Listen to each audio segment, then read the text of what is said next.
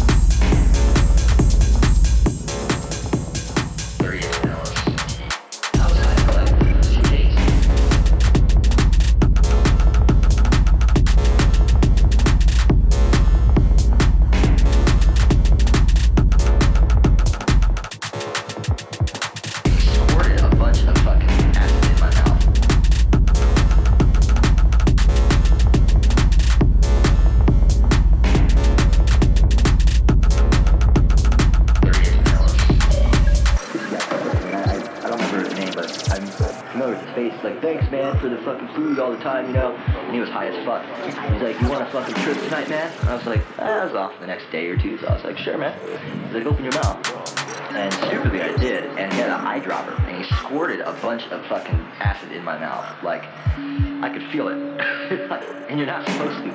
I could feel the shit running down the back of my throat. And I was like, dude, what the fuck?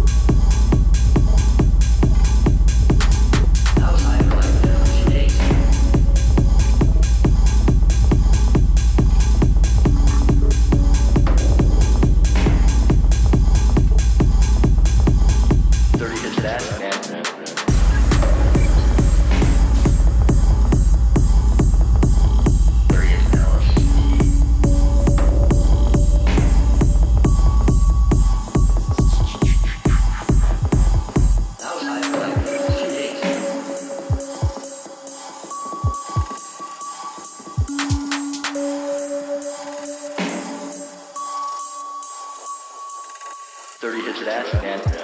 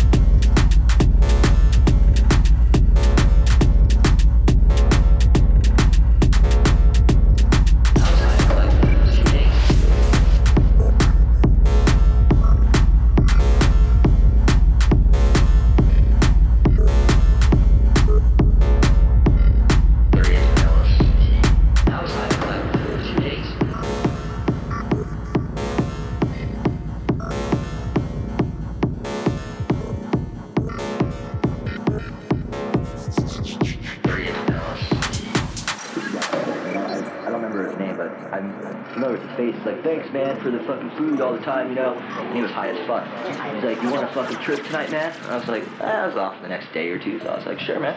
He's like, open your mouth. And stupidly I did, and he had an eyedropper, and he squirted a bunch of fucking acid in my mouth. Like, I could feel it. and you're not supposed to. I could feel the shit running down the back of my throat. And I was like, dude, what the fuck?